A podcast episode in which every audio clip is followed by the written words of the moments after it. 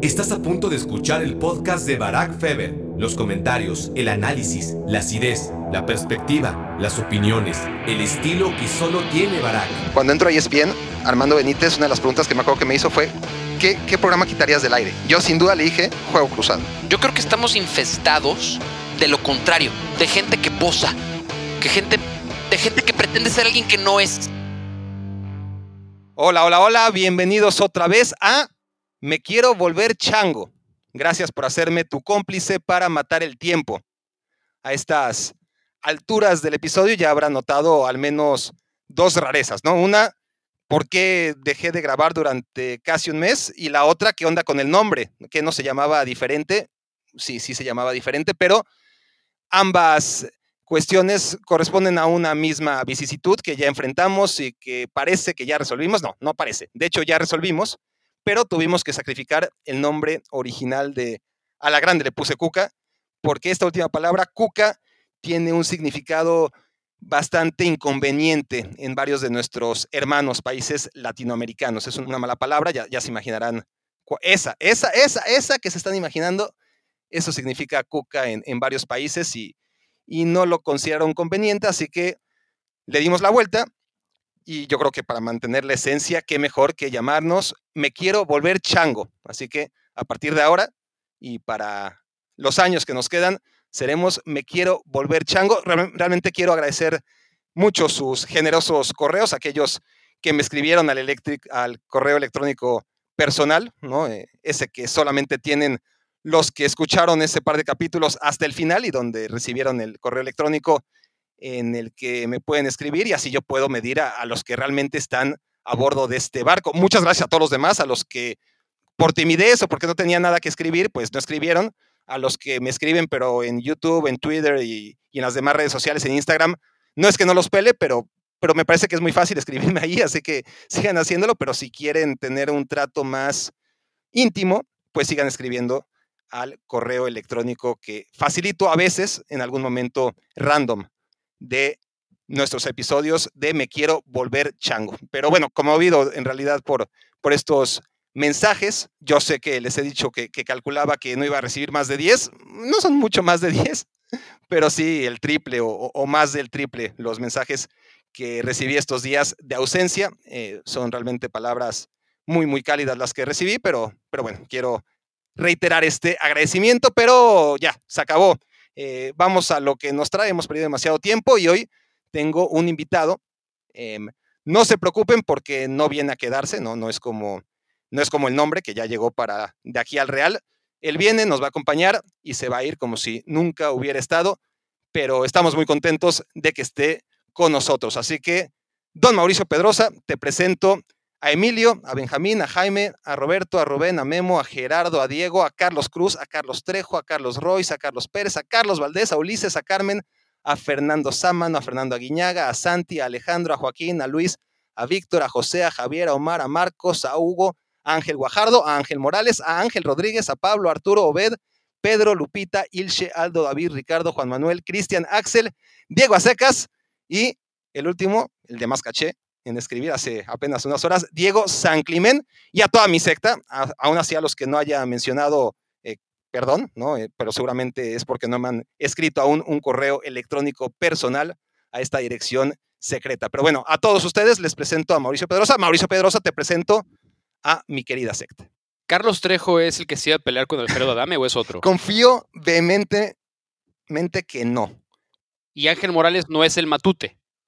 Ángel Morales dudo mucho que sea el Matute. Tendría más inclinación a pensar que, que, Carlos Trejo es el gañán ese violento y agresivo, porque más o menos como que sí podría responder honestamente al perfil de un fanático mío, ¿no? O sea, sí tienes que estar un poquito eh, mal del, de algunas ¿no? Eh, concepciones de la vida, pero a ver, no, no, no quiero meterme con los únicos que nos están escuchando, así que olviden lo que acabo de decir.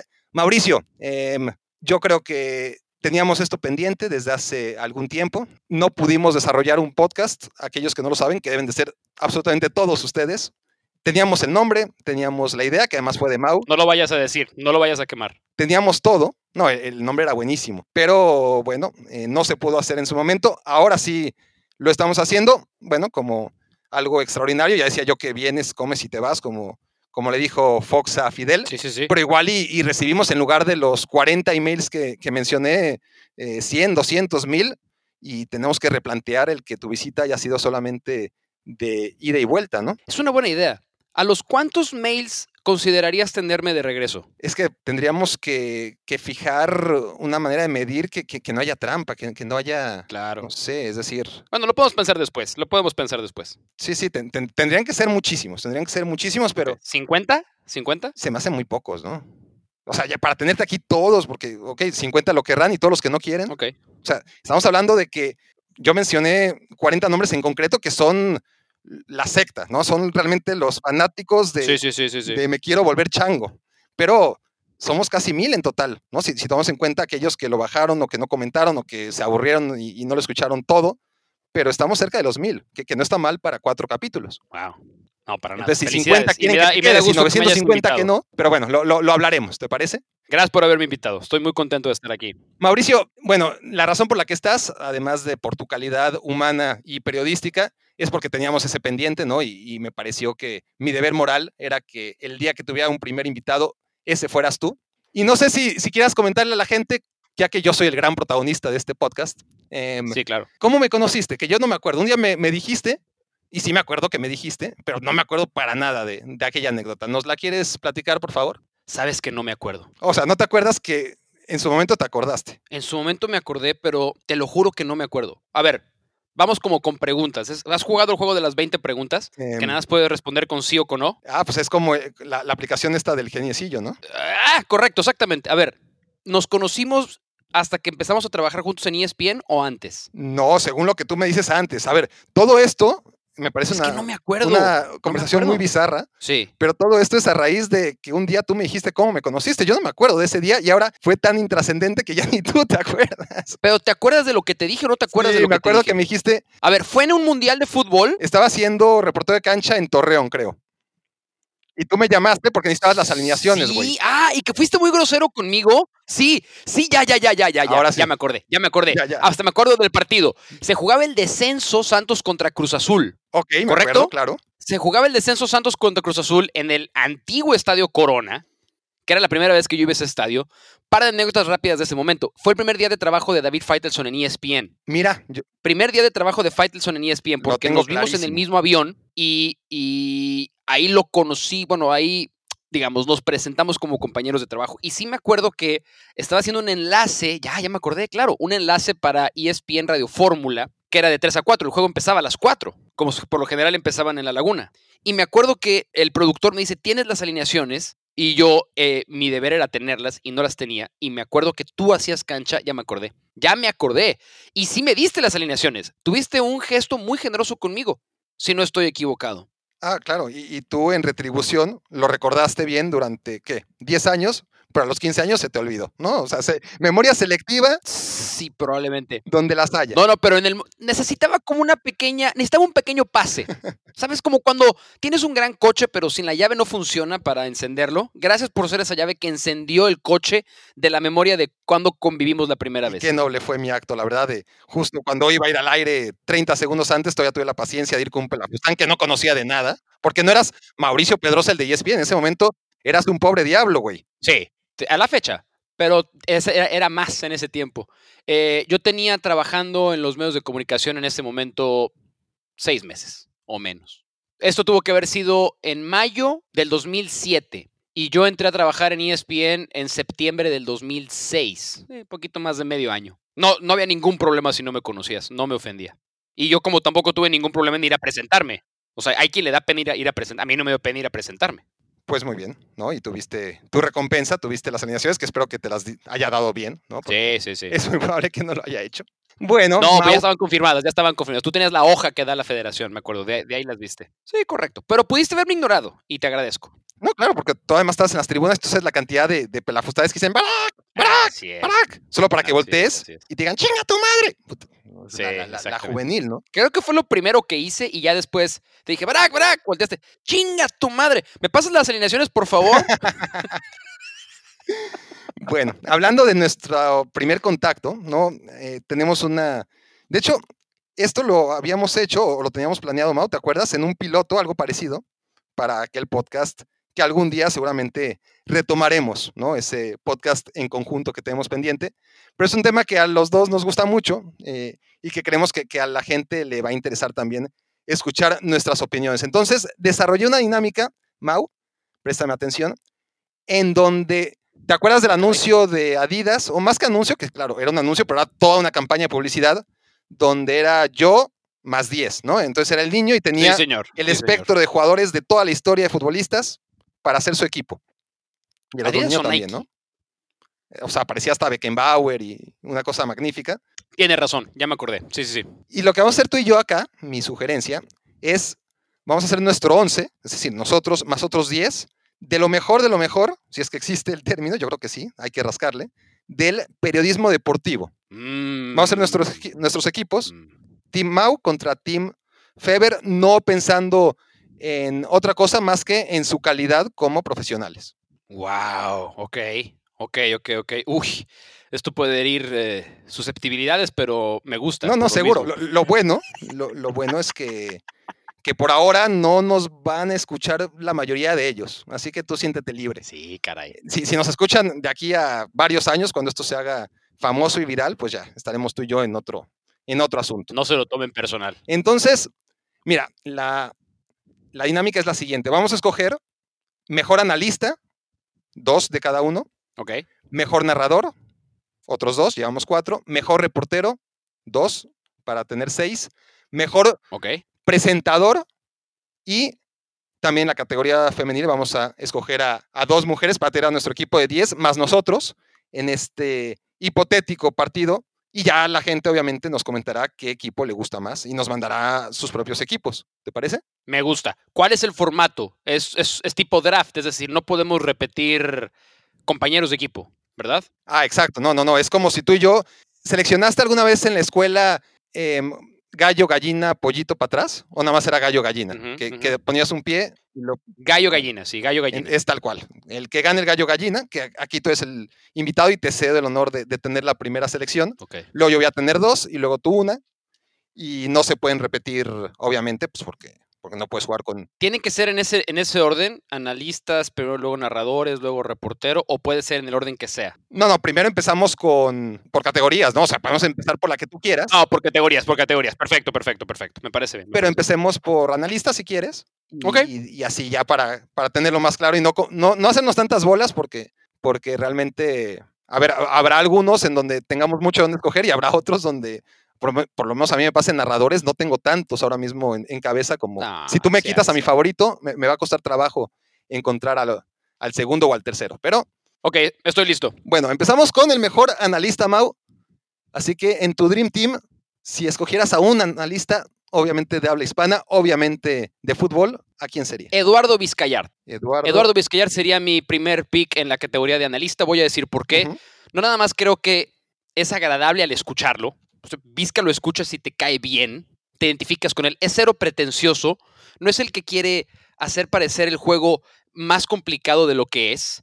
Y lo que más me gusta de Vizca, además de que sabe y entiende, es que sus emociones al, comentarlo van de la mano con las emociones del juego. Es decir, si hay, veces que escuchas a un analista que el, el narrador viene muy arriba de una gran jugada o un juego muy entretenido, y luego escuchas al analista y eh, te baja. Vizca no. Vizca se mantiene en un rango de emociones que el partido te va dictando. Y yo eso lo, lo aprecio mucho. Siempre me, siempre me encanta escucharlo. Es un cuate que sabe, que se prepara. Te das cuenta que se prepara. Es generoso con el compañero. No es el que quiere lucir y opa- No, todo bien con Vizca. Es mi selección número uno. Bueno, entonces yo me quedo con un mainstream, con Luis García. Es fenomenal, no lo voy a venir a describir. Creo que todo el mundo conoce de qué pie cojea, ¿no? Y, pero todos los atributos que tiene como comunicador, ¿no? Y, y es una historia sensacional porque ya ahora mismo, obviamente, todavía habemos muchos que lo reconocemos como el exfutbolista.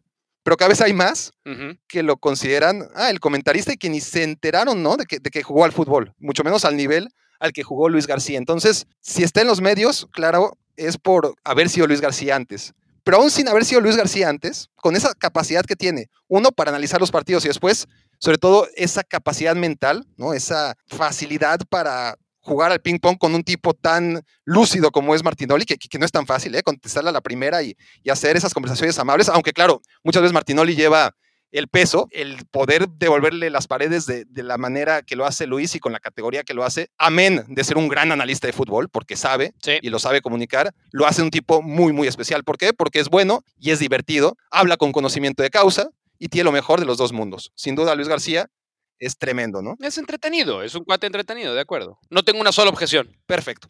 Ahora, dije que tenemos analista. Ahora, en este concepto de analista también entra eh, ya sea en un partido o en una mesa de debate, eh, para, para aclarar. Ok. Pero sigues tú, ¿no? Sí, ¿Otra sigo vez? yo. Entonces, estoy, Correcto. estoy entre dos. Estoy entre dos y como creo, creo, solamente creo que tú vas a escoger a, al que tengo en mente, ya diré quién es después, por si tú también lo dejas fuera, para darle una mención honorífica. Y ya que Luis García era una opción muy, muy fácil. Voy a ser arriesgado porque sé que este señor no le gusta a mucha gente. Yo lo he perdido de radar porque no veo Fox. Honestamente, no, no lo veo. Ajá, ajá. Eh, sé ajá, que ahí sigue y sé que es una de las figuras de Fox. Eh, pero cuando compartí con él muy poquito tiempo en ESPN, me, me sorprendió mucho lo bueno que es. Realmente yo como televidente no me había dado cuenta, nunca lo he hecho. Alex Blanco. Lo bueno que es, no, no, no, Alex es mi amigo. Ah, perdón, perdón. no, no, no. El ruso Brailovsky, Sí, cómo no. muy bueno. Realmente Sí, cómo no. es muy muy difícil encontrar a alguien bueno. Muy, muy que bueno. sepa de fútbol mexicano, porque es su especialidad, se supone, pero que sepa de fútbol internacional todo. Todo lo que necesita saber un especialista de fútbol internacional, también lo sabe Brailovsky. Entonces tiene, así como hablo de Luis García, que tiene lo mejor de los dos mundos, tanto como futbolista como comunicólogo, aquí hablamos de un experto en fútbol nacional e internacional. Y eso, por lo menos, a ver, no sé, eh, ojo, este, estoy un poquito a ciegas, insisto, con lo del ruso. Tú ya me dirás tu opinión A mí me encanta el ruso. pero yo con esa imagen que me quedé de, de ruso sorprendido, me, me quedo. Sí. ¿no? No, no creo que haya cambiado en ese sentido. ¿Y sabes por qué? Supongo que nos tocó a los dos verlo trabajar. Sí, No al aire, sino fuera del aire. El ruso se sentaba en su silloncito con su libretita a ver los partidos y apuntaba, apuntaba. Y un día decía, "Ru- Ruso, ¿qué tanto apuntas? Y en vez de ser, pues, ¿qué chingos te importa? Fue, mira, ven. Y me llevaba para decirme por qué apuntaba, qué, en qué me tenía que fijar. mm, Yo, a mí, a mí nunca se me va a olvidar una vez cuando yo empezaba en esto, que justo le hice esas preguntas. Me decía el ruso, mira, vente, vamos a ver un partido juntos. Y me decía, tú te tienes que fijar en las líneas, ¿no? Entonces, primero tienes que ver la línea de atrás. Cuando tienen la pelota, ¿cómo se paran los defensas centrales? ¿En dónde se paran? Eso te dice si un equipo va a defender o va a... Espectacular. Y te das cuenta, este cuate sabe de lo que está hablando. No está improvisando absolutamente nada. claro. Que eso tendría que ser lo normal, Mau, porque claro, nosotros hablamos porque en ese sentido tenemos la fortuna de, de haber estado compartiendo micrófonos o, u oficinas con la crema y la nata del análisis del fútbol. Sí, señor. Y sabemos que eso que debería ser regla es excepción absoluta. ¿No? Un tipo que realmente se sienta tan sencillo como sentarte a ver los partidos. Eso Exactamente. no suele ocurrir. Eso no pasa siempre. Aunque usted no lo crea. Bueno, a ver, dime tú, segundo analista, y vamos a ver si dejamos fuera al que yo también tenía en mente y, y preferí reconocer al ruso Brailovsky. Pues yo creo que sí lo vamos a dejar fuera. Creo que esta, esta decisión mía te va a sorprender por muchos motivos. Pero mi segundo analista es Roberto Gómez Junco. Para mí, Roberto Gómez Junco sí ve el fútbol con otros ojos. Muchas veces para bien, algunas veces para mal. Yo sé que hay mucha gente que no le gusta a Roberto porque puede parecer demasiado sobrio, pero hay veces en que un analista necesita decirnos o hacernos ver cosas que a primer golpe de vista nosotros no las podemos ver. Y creo que Roberto es muy, es extraordinario para eso. En una mesa de análisis, porque yo también lo consideré, también me parece que hoy Roberto es como el 10 en el fútbol. Ya casi no hay de esos analistas. Por lo mismo yo lo disfruto, porque ya no hay el verdadero analista de fútbol que no necesariamente va a hablar para contradecir al otro, sino para explicarle a la gente. Y yo eso lo sigo apreciando y lo sigo valorando. Eh, es la persona más dinámica, entretenida en el mundo de la televisión. No, y tampoco pretende serlo, porque él tiene una manera de ser y un estilo que a mí, por lo menos, a la hora de escuchar que alguien me explique el fútbol, lo valoro y lo valoro mucho. Bueno, eh, ¿qué te voy a decir? En realidad es justo el hombre del que yo hablaba. Sí te sorprendí, ¿no? Sí te sorprendí con ese pick. No, no, no me sorprendiste en absoluto porque es justamente, y además, Ah, ¿era ese? sí, Justamente estaba, ¡No me digas! claro, estaba entre ruso y Gómez. Junco, pero dije, a, a ver, al ruso lo, lo- lo- Wow, ok. lo voy a mencionar porque creo que, que Gómez Junco lo puede decir Mauricio, y bueno, no, no, no me equivoqué, ¿no? Eh, coincido totalmente Qué bueno. con lo que dices, es, Me alegro. además es un tipo pragmático, es decir, a ver, este, no se anda con florituras, es como Messi, eh, bueno, no, no, no, no quiero llegar tan lejos, o sea, no es el Messi de la comunicación deportiva, ni mucho menos, pero en lo que se refiere a que toma las decisiones correctas, a que nunca hace una de más, a que va a lo que va. Exacto. Y que no se ríe si no se tiene que reír. Es- eso me encanta de Gómez Junco. O sea, si lo hace reír, es porque realmente lo hiciste reír. Sí, Y eso es muy difícil. sí, sí. Y, y yo también valoro mucho lo que veo de las personas afuera del aire. Sí. Y, y Roberto es un tipo íntegro, es inteligente, es culto, culto, y creo que eso lo hace un analista, insisto, de los que comienzan a escasear. Y con Roberto también se da un poco el fenómeno, más allá de que lo suyo es el fútbol mexicano, pero si tú lo pones a Roberto a hacer un partido de Champions, no desentona en lo absoluto. Si lo pones a ver un partido de Premier League, entiende perfectamente qué está pasando. Un poquitito sí. Un poquitito sí, honestamente. Es mi amigo, ¿eh? No. Muy, muy amigo. Roberto no va a escuchar esto, pero, Pero ¿sabes por qué? Sa- a ver, ¿Sabes por qué lo digo? Porque tampoco creo que se mete en territorios que no conoce. Es muy inteligente en esa parte. Mucho. No estoy diciendo que sea el que más sepa de fútbol internacional, pero de vuelta, no pretende serlo. Y eso yo lo valoro. Bueno, entonces te quedas con uno de mis favoritos también. Hasta ahora tenemos buen equipo, Barak con Russo y con Luis García. Tú con Vizca y con Gómez Junco.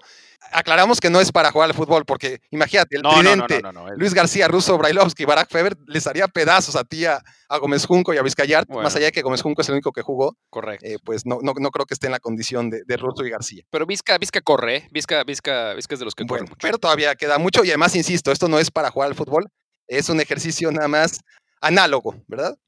Nos vamos con el mejor narrador ahora, ¿no? Inicio yo, ¿te parece? Ya que tú iniciaste con el mejor analista. ¿Me cedes el honor? Me parece muy bien, me parece muy bien. Bueno, voy a mencionar, a mí me cuesta mucho, ¿eh? A ver, es, es un tema que, que yo soy de los que honestamente suele ver la mayoría de los partidos con, con sonido ambiente, si se puede, que, que- que es una maravilla que, Ah, que muy pocas veces está al alcance, ¿no? El SAP para solamente escuchar el ambiente.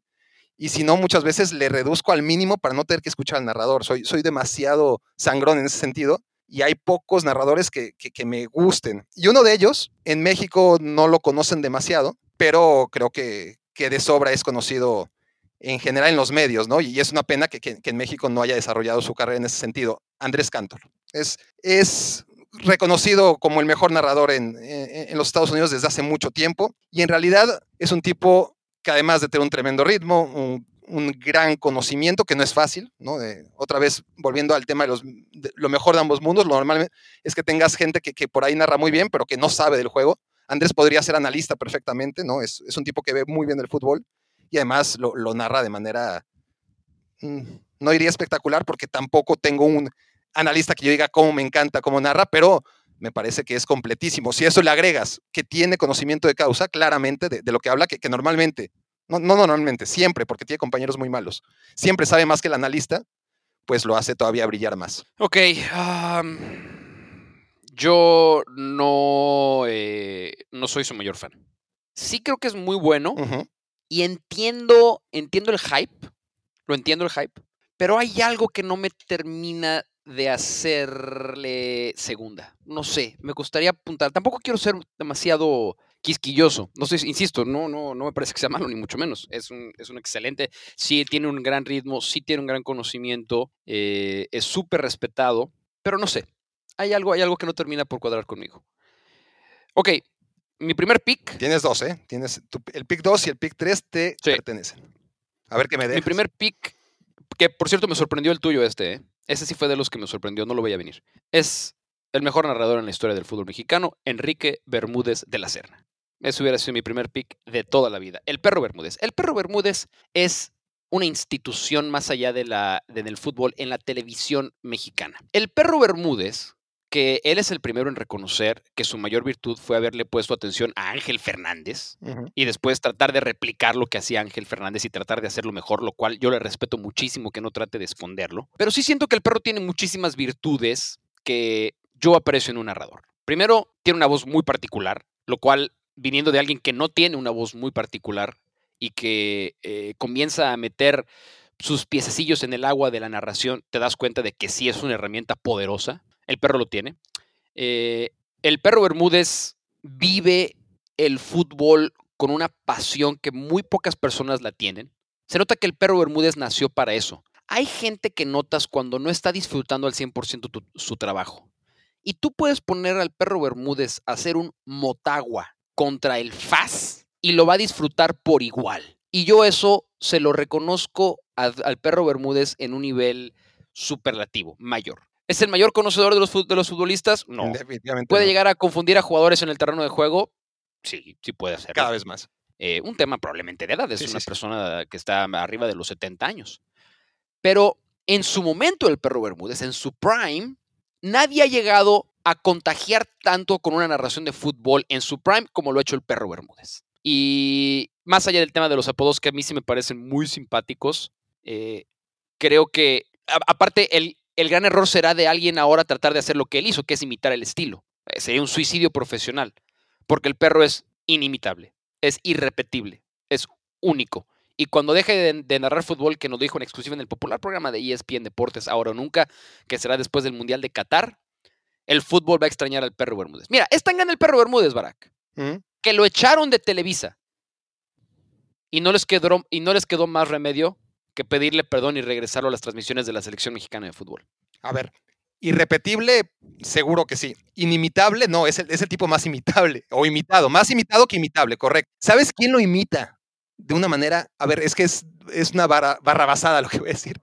Pero te diría A ver. que la imitación todavía es mejor que, que el original. En lo que refiere Ah. a, que, a que si me pones al original y a, la imita- y a la imitación, yo te diría que la imitación es él, antes que el original. Yo sé, yo sé. Tito Manríquez, no, no, qué, qué Tito bárbaro. Manríquez, exactamente. Tito Manera Manríquez. de imitar al perro Bermúdez, es increíble. Tito Manríquez hace, hace al perro Bermúdez mejor que el perro Bermúdez. Sí, sí, sí, sí, tal cual. tal cual. Bueno, siguiente pick. Ah, y, y voy con otro, ¿verdad? Sí. Eh, voy con otro, voy con un extranjero. Eh, me debatí entre tres narradores a los que he admirado durante muchos años. Eh, los tres son argentinos. Voy, a ver, ¿puedo decirte los que descarté Sí, y luego con el que me quedo? sí. O mejor, Bueno. para no quemarte alguno a ti. No, porque no, el, porque el mío no lo es. Ah, ok, perfecto. Entonces, mira, descarté a Marcelo Araujo porque Marcelo Araujo una vez me trató muy mal en un mundial de fútbol cuando le fui a pedir una foto. Entonces se cayó de mi pedestal. 2006. Eh, 2006, correcto. El segundo fue Miguel Simón. Es Miguel Simón. Miguel Simón me parece un extraordinario narrador de todo.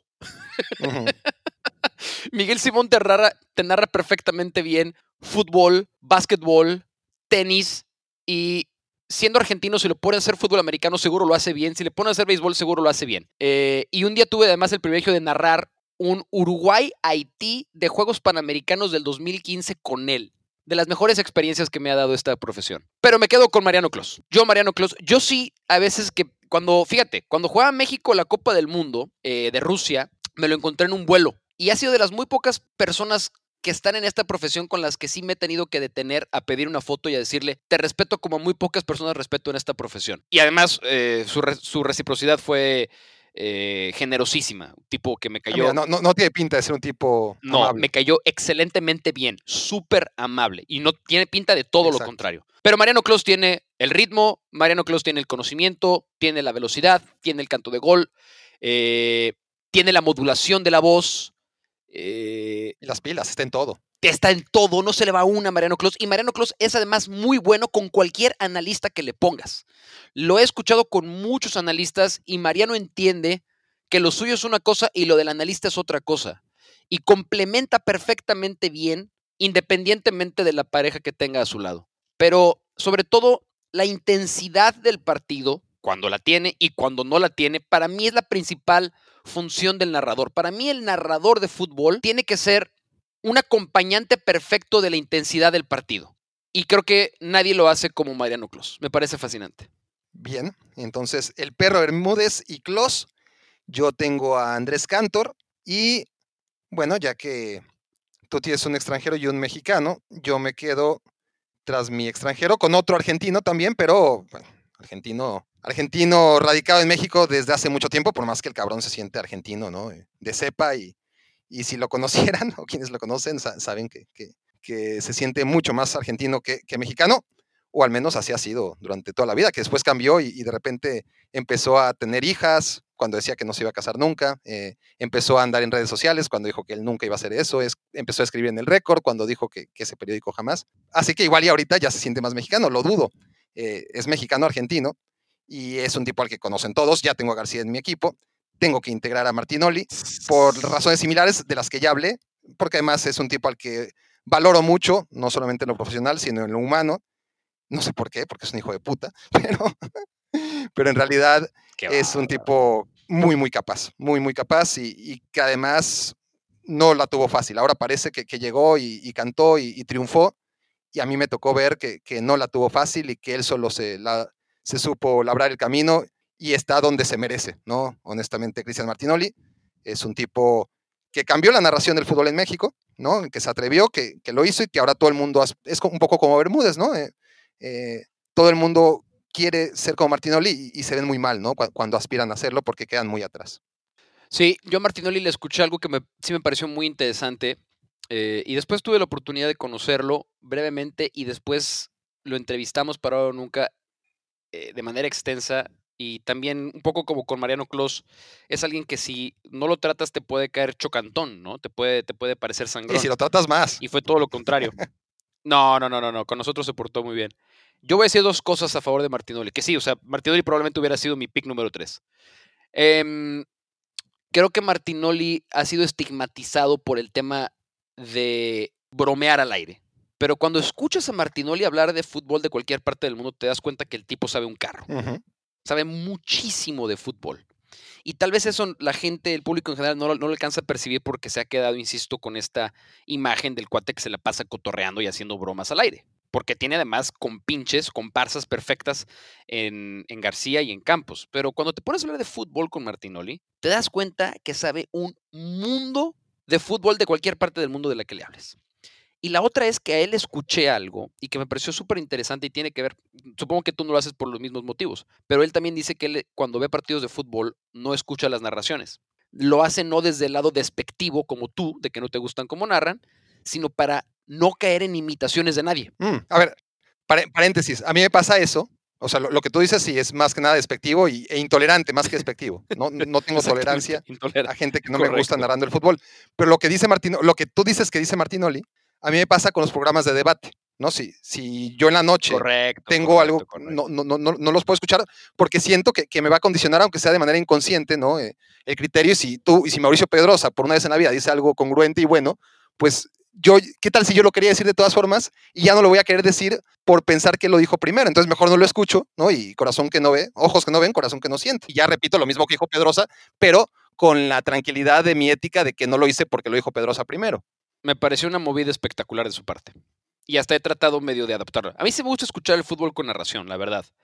Y, estoy todavía en una etapa de mi carrera en la que sí escucho narraciones, yo todavía al revés, para ver qué puedo, qué puedo eh, piratearme de alguien más. No, no piratearme. No, pero aprendes, aprendes de, aprendes de los demás, ¿no? Eventualmente tal vez llegará un punto en el que haga lo que hace Martinoli de mejor no escuchar a nadie más para no contaminar tu propio estilo. Pero me pareció, la verdad, súper inteligente ese comentario. Pues mira, yo, yo no soy un tipo que, que vea MLS, para nada, no, no, es una liga que me guste, pero te lo comenté, ¿no? En su momento, eh, no sé, no, sé, Mau, qué tantos partidos estás haciendo, sé que, que, que con Hércules estás haciendo MLS y Liga MX, no soy nacido de ninguna de las dos ligas, más allá de que trabajo últimamente, o me tocó la temporada pasada hacer varios partidos de, de Liga MX, no sé si esta me va a tocar o no, pero ya te dije en su momento, te, te vi, no durante todo el partido porque tampoco me lo chuté, pero sí, sí un rato eh, un clásico LA contra LAFC y me pareció que lo hiciste fenomenal. Y probablemente estoy condicionado también como por lo que dije con Martinoli, ¿no? Eh, cuando aprecias a la gente, pues es más fácil que, seas menos crítico. Pero una cosa es ser menos crítico y otra cosa es que realmente te guste, ¿no? Y, Correcto. Y, te escuchaba. Y entiendo que además te ayudó, que fue un partidazo. Sí, claro. Porque fueron goles por todos lados, como siempre, ¿no? Eh, esa combinación siempre caen muchos goles. Pero realmente no diré que me sorprendió porque eres un tipo que lo hace bastante, eres un 8 en todas las facetas del, periodismo, en mi opinión. Entonces eres un tipo muy, muy completo. Pero en algo que para mí es tan difícil como narrar un partido de fútbol, pues ahí sí te ganaste mi respeto porque, porque creo que lo estás haciendo muy bien, Mau. Yo te lo agradezco, te lo agradezco, Bari. Muchas gracias. Bueno, Tras los cebollazos, nos quedamos Bien, con un bien. Mauricio Pedrosa que tiene a Vizcayart, a Gómez Junco, al perro Bermúdez y a Mariano Clos, mientras yo por ahora tengo al ruso Brailovsky, a Luis García, a Martinoli, ¿eh? para que no haya problemas en el vestidor, y Andrés Bien, Cantor, bien. que no sé si ahí me va a poner Ahí- con el ruso un poquito de problemas. Sí, el Robinho en el Madrid, seguramente. En el vestidor está complicado, está complicado, eso tengo que reconocerlo. Vamos al mejor reportero, Mau. Ok, me toca A a ver, mí. aclaremos que mejor reportero puede ser, si te parece, tanto en cancha como periodísticamente Como hablando, ¿no? Aquel que va y consigue las entrevistas y, y reportes y, y tal, o sea, reportero como tal. Sí, sí, sí, sí. Yo, mi primer pick es la mejor combinación de las dos que tenemos actualmente, eh, orgullosamente además en nuestra cadena, y es León Lecanda. A mí León Lecanda me parece el prototipo del mejor reportero de fútbol que hay en México. León Lecanda, para empezar, los que tenemos el gusto de conocerlo en lo personal, es un tipo cuya primera palabra es comprometido. León Lecanda se compromete a full. Así le den al América, así le hayan injustamente en algún momento quitándole el América y le dieron a Cruz Azul. Nadie sabe más del equipo en el que está cubriendo que el León Lecanda. Tiene fuentes, las fuentes lo respetan, le conceden entrevistas, genera información, genera agenda y además lo hace desde un ángulo cero ególatra Difícil. cero egoísta. Es un tipo además correcto.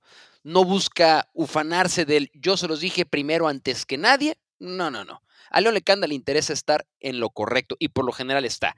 Y además, no ha sido una faceta que ha desarrollado tanto, pero lo he escuchado haciendo cancha y me encanta. Porque yo quiero que el reportero de cancha me informe, sean mis ojos, me diga qué le está diciendo el entrenador a su auxiliar, el auxiliar qué mensaje le transmitió al lateral izquierdo, eh, por qué está calentando tal o cual jugador, cuáles fueron las historias durante la semana de ese equipo que provocaron tal o cual cambio o tal o cual movimiento dentro de un encuentro. Y León Lecanda lo hace muy bien. Siento que está underrated en el radar general de los reporteros, pero a mí denme siempre en mi equipo a León Lecanda. Lo tienes, es, es todo tuyo, Mau. Es tu primera selección de reportero. Yo me voy con la 2 y la 3. Mira, a ver si entra. Yo, yo te voy a dar mis ar- argumentos para que apruebes o no.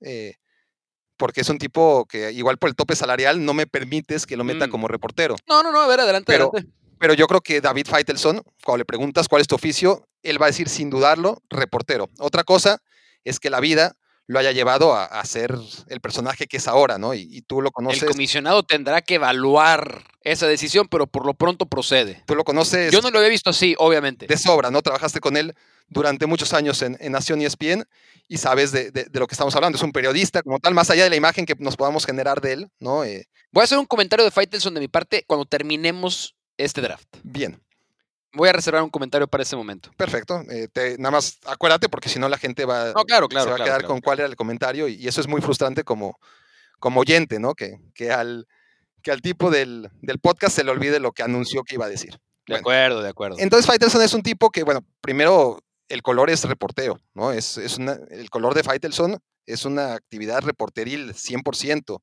y eso nadie lo ha hecho ni, ni lo hará como, como David Faitelson durante tantos años además. Es, es un tipo que además en los grandes eventos, ¿no? Es el con el que siempre cuentas, ¿no? Para hacer las grandes entrevistas, para hacer los... El trabajo periodístico en sí, ¿no? Ya insisto yo que, que después los caminos de, de la televisión como show lo han llevado a, a destacarse por otra cosa, ¿no? Y, y la gente, pues quizás no tenga tan claro el, el tamaño de periodista que, que es David Feitelson. Y yo no coincido con la mayoría de sus puntos de vista. Es decir, normalmente sabemos que, David eh, tiene un punto de vista a las 8 con 2 minutos y lo cambió a las 8 con 4 conforme a lo que tú le contestaste. Pero más allá, cuando no tiene ese sesgo, que, que- que- que además es intencional, pues no suelo compartir su, su manera de ver las cosas, pero eso no me impide reconocer que, que como periodista, en este caso como, como reportero, aunque no sea reportero de cancha, aunque no sea ya el reportero que va a la Noria o a Coapa a, a sacar la nota, pues es, es el ideal, ¿no? Es, es el camino a seguir. Sí, no tengo objeción. No, o sea, bajo ese concepto de reportero como, como concepto general, es, insisto, ya quisiera decir algo de él cuando terminemos todo esto, Vale. pero no, no tengo una sola objeción a lo que acabas de decir. Muy bien. Y el segundo necesito también autorización. Ah, Estoy, porque mientras hablaba de Faitelson, pensé en un cuate que no sé si la gente sigue ubicando, que en su momento tuvo época de gloria, pero ya no está en los medios, que se llama Eder Velázquez. Ok, sí, ya ¿Te me acuerdo de él, él? claro. Sí, sí, pero por supuesto que vale. Y claro que, que- que me acuerdo de él porque, porque su cruz fue el ser Faitelson 2. Es decir, era un tipo que le tenía tanta idolatría a, David Faitelson que ah, de manera consciente o yo creo que más bien inconsciente, su manera de grabar, su manera de, de hacer las cosas, su, su- su manera de trabajar era la copia de, de Faitelson. Y, y Faitelson hay uno y, no necesitamos dos, por bueno que sea ese dos. Yo creo que esa fue la cruz que arrastró Eder cuando salió de TV Azteca y, y, cuando, y cuando, bueno, no sé, si, si, si él no logró tener la capacidad de que lo ubicaran como el gran reportero que es, fue, fue por esa sombra que, que tanto le benefició en su momento, ¿no? De, de ser la sombra de Faitelson, pero que en un momento lo hizo irreconocible. Esto no quiere decir que aún teniendo tanto de Faitelson y siendo quizás poco original en, en- en bastantes facetas como reportero, no fuera un tipo que te sacaba nota de la nada. Es, y además yo lo conozco, entonces es un tipo que, que- que- que realmente lo lleva en la sangre, que, que te manda un WhatsApp, ¿no? En, en- eh, en video y está haciendo actividad reporteril, está haciendo periodismo, te está diciendo lo que pasa alrededor, te, te- te está bien, te está enseñando cosas que tú serías incapaz de verlo, pero tiene esa, esa capacidad que desgraciadamente no están explotando los medios, que, que ya no lo van a hacer, yo creo que ya está retirado. Sí, pues ya pasaron muchos años, ya, a ver, igual y obviamente eh, en cualquier momento podría cambiar la situación, pero él está muy bien, ¿no? Eh, Ah, qué bueno. Estamos hablando de Eder Velázquez, por cierto, eh, quien, quien se haya perdido, era un reportero de, de TV Azteca que vivió sus años de gloria por ahí de los, a principios, pues, la década pasada, ¿no? De, de 2000 a 2010, más o menos, y que salió de ESPN cuando nos fuimos todos, pero él no encontró un reacomodo, y la verdad era un gran, gran elemento. Sí, yo la verdad es que no, no tuve el gusto de, de conocerle ni convivir con él. eh, pero sí lo recuerdo en sus épocas de Azteca, sobre todo cuando David dejó de hacer colores tan frecuentemente y los hacía él. eh, y sí, di- digo, la verdad tengo una opinión muy, muy limitada por lo mismo de que no pude convivir mucho con él. Pero si tú lo dices, te lo creo. Cuarto pick, Eh, porque yo tengo a Faitelson y a Eder, tú tienes a Lecanda. Tengo al Lecanda original. Ah, caray. con mi segundo pick. No, no es cierto, no es el Lecanda original. Pero es, es, es alguien en una función similar que dentro de todas sus virtudes muy parecidas, además está el, el ser un tipo que al aire es extremadamente entretenido y es Marcelo Benedetto. Para los que no lo conocen y no lo ubican, Marcelo Benedetto es un reportero de 30 años de carrera. Yo lo comencé a ubicar cuando empecé a ver fútbol argentino en Fox Sports. Y eso tuvo que haber sido por ahí del 1996, 95, 96 más o menos. Poquito antes de la época, todavía me tocó un, un muy buen River Plate, dirigido por Ramón Díaz, con Juan Pablo Ángel, con Aymar, con Saviola, con Gallardo todavía de futbolista ahí. Eh, ese, ese era un buen equipo. Y después eh, los famosos Boca de Bianchi. Pero entonces, a mí la función de Benedetto, que era, yo, a ver, yo decía, es que este cuate me parece que todo lo que hace, todo lo hace bien. Y eran, muy, eran funciones muy diferentes. Eh, en ese tiempo hacían unas previas a los partidos que duraban años. Si jugaba Boca, por ejemplo, contra Corinthians, viajaban a hacer el partido a Brasil y se echaban previas de tres horas. Y futbolista que bajaba del autobús de Boca para meterse al vestidor, futbolista que se paraba a hablar con Benedetto, probablemente con un arreglo con la televisora. No, a ver, no se paraba. Muchos, muchos se paraban, muchos se paraban, pero muchos otros no se paraban y Benedetto hacía que se pararan. Era increíble. Correcto. O lo sigue haciendo, no lo sé. Correcto, correcto. Y luego todavía me acuerdo que cuando narraba Araujo, de quien hablábamos hace un momento, le decía, Marcelo, y decía, por ejemplo, si el técnico era Pellegrini de River, eh, dígale a Pellegrini que por qué no ha hecho el cambio. Y Benedetto le decía, Pellegrini, pregunta a Araujo que por qué no ha hecho el cambio. Y decía Pellegrini, dice Pellegrini que aguante, que aguante, que no es momento todavía. Es un tipo sin, sin pena. Qué, qué- qué importante, ¿no? En esa función. Es que no es tener eso, pena, no es tener- eso. ser un verdadero sinvergüenza. En esa función, correcto. Y si había que meterse, si, si, si había invasión de campo, iba con el árbitro. Y el árbitro le contestaba Sí, en sí, ese sí. momento a Benedetto, un fenómeno. eh, y eso se replicaba cuando cubría la selección argentina, ¿no? Todos se paraban con Benedetto. Bueno. Todos. Y, y sobre todo quiero rematar con esto. Benedetto dignifica la, la función del reportero, porque muchos en esta profesión y muchos probablemente que piensan en esta profesión ven el oficio de reportero como un escalón, como un escalón a algo más. Y yo siempre he estado en contra de ello, porque siento que un buen reportero es tan valioso como un buen narrador o un buen conductor o un buen analista. Necesitas a alguien que sea excelente en ese, en ese papel. Y hay gente que llega a ser reportero con otras aspiraciones. Yo no voy a decir que León Lecanda no las tenga, no lo sé, pero León dignifica esa profesión porque quiere ser el mejor reportero posible, no lo ve como un escalón para algo más, y es lo mismo con Benedetto. Sí, a ver, tiene que ver mucho también con las posibilidades económicas que sueles tener ¿no? en, los medios y cómo la labor de reportero, por lo general, por no decir en el 100% de los casos, salvo alguna excepción muy, muy rara, son peores pagados que, que las otras actividades que podemos tener aquellos que, que hemos dejado de ser reporteros, ¿no? Que, que, iniciamos como reporteros y que claramente es una especie de, de evolución, ¿no? El, salir de reportero y empezar a hacer otras cosas, porque va de la mano también, en la mayoría de los casos, insisto, de, de las aspiraciones económicas, ¿no? En, eh, Pasa una analogía similar, es lo que pasa con los grandes entrenadores de fuerzas básicas se pierden. Exacto. Porque, porque claro, son, además son los más importantes. Así como el reportero está ahí donde sale la noticia y, que tendría que ser eh, cuidado y mimado porque de ahí, se, de ahí se basa todo lo demás. Pues ocurre exactamente lo mismo con los profesores de fuerzas básicas, que son los peor pagados y muchas veces los que mayor responsabilidad tienen en que el juego siga desarrollándose, ¿no? De aquí a 20, 50, 100 años. Está en ellos el, el futuro del fútbol. Sin embargo, en esa etapa en la que los futbolistas empiezan, empiezan a formarse, muchas veces no cuentan con los mejores porque aquellos, pues obviamente aspiran a, ganar más dinero y, eso no lo van a hacer entrenando a chicos de 11, 12 años, sino en el fútbol profesional. No, no, no. Estoy muy cómodo con mis dos selecciones, la verdad. Lecanda y Benedetto, de tu lado, muy, distintos, obviamente, a, mis perfiles, Faitelson y Eder Velázquez, pero sí, ciertamente era, era un ámbito este de mejor reportero bastante amplio. Nos vamos al mejor presentador. Presentador. Ya tenemos seis cada uno. Ya nos faltan nuestros últimos cuatro fichajes. ¿A qué nos referimos con presentador? Pues al todólogo, ¿no? Este, tú serías una de mis elecciones, probablemente, no sé. Em, no, no, lo sé, pero tú serías para mí un, presentador, un, tipo que, que, puede hacer cualquier cosa, ¿no? Así como narras, comentas, eh, o eres lo, que se conoce en inglés como un anchor, ¿no? Eh, esa, esa labor que espero que ya todos tengan clara en su cabeza. Para mí el primero, y sé que va a ser polémico, pero, pero no importa porque es un tipo que me parece que, que esto, ¿no? esta faceta de hacer de todo y hacerlo todo bien, lo cumple a la maravilla porque es un tipo muy preparado. Como James Milner en el Liverpool, ¿no?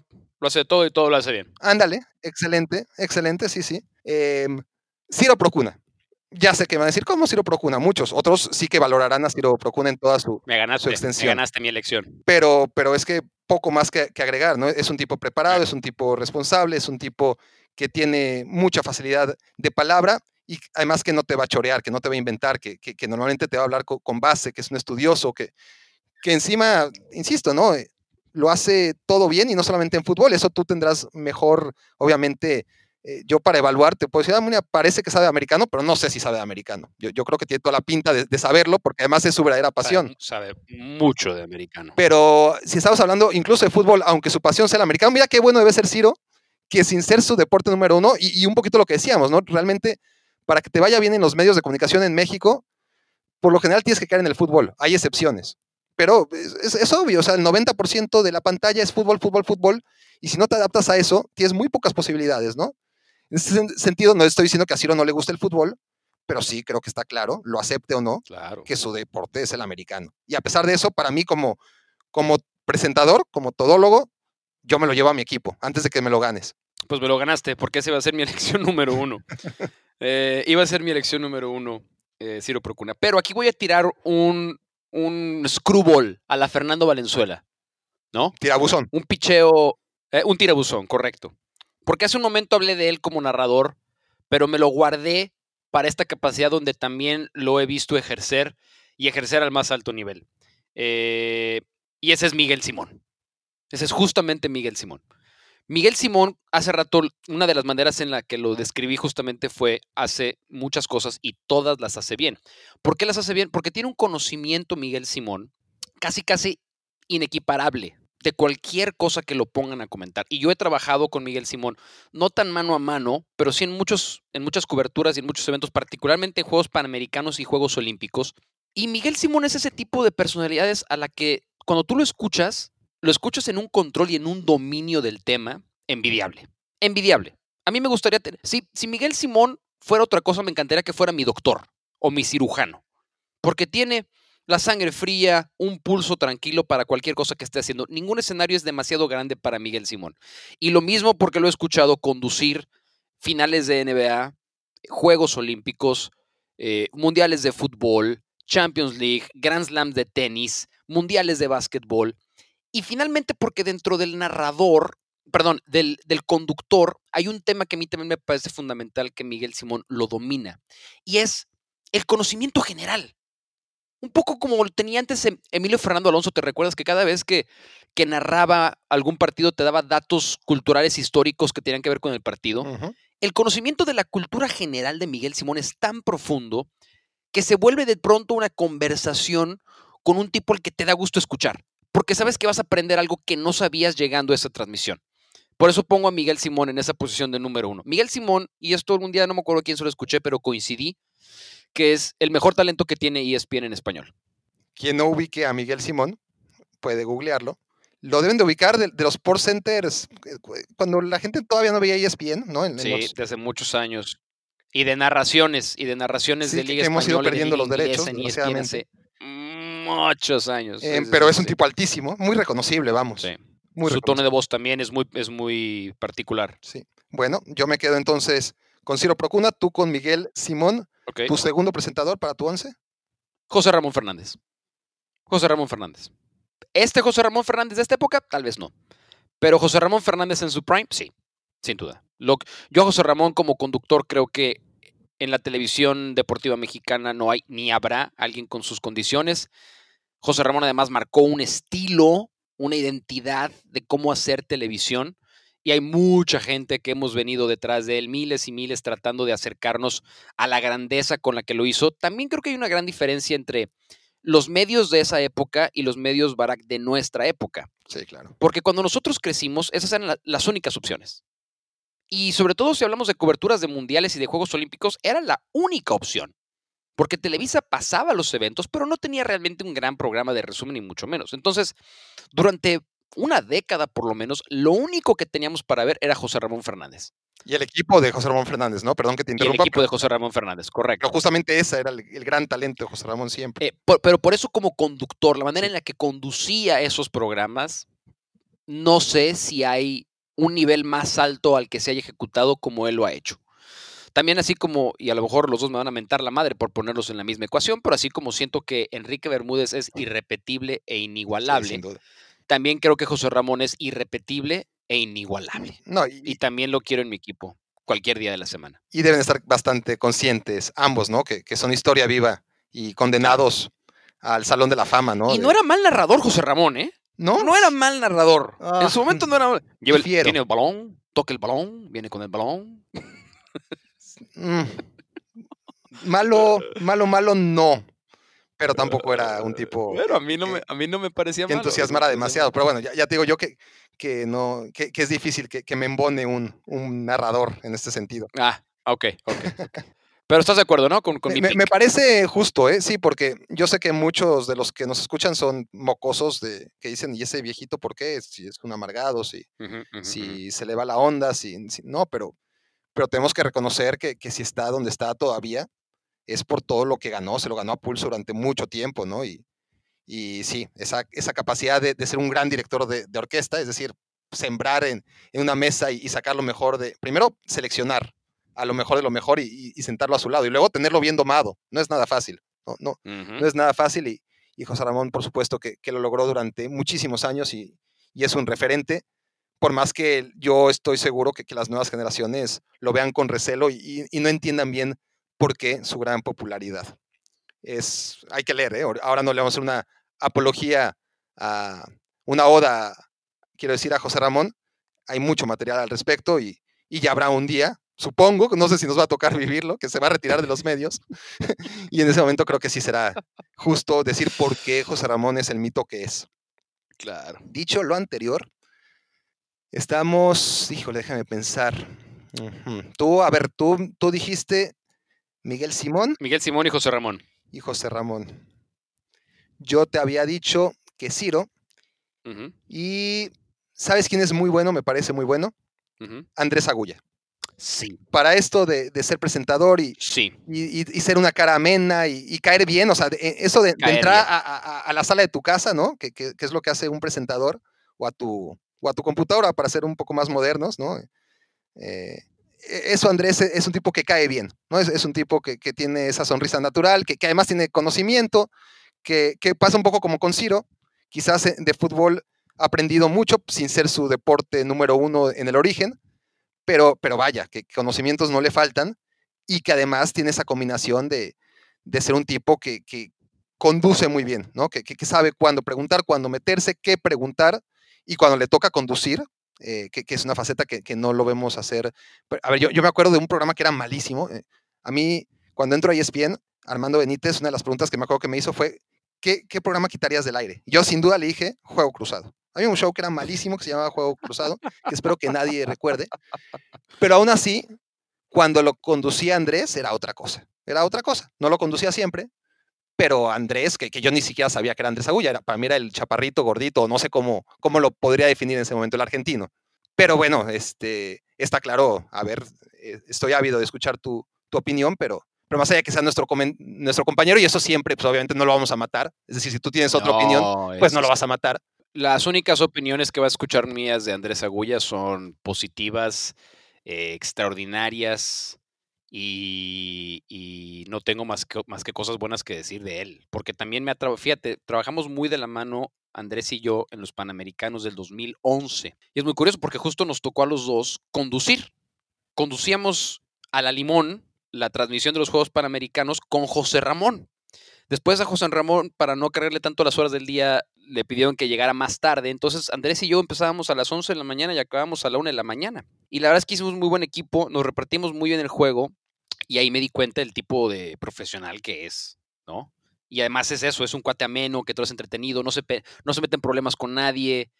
Si alguien se quiere meter en problemas con él, tiene los argumentos para salir adelante, además. Eh, y, no, no, no hay nada que objetar. Es un, es un excelente pick, claro. Bueno, llegamos entonces ya tenemos nueve. Nos falta solamente las dos cerezas del pastel.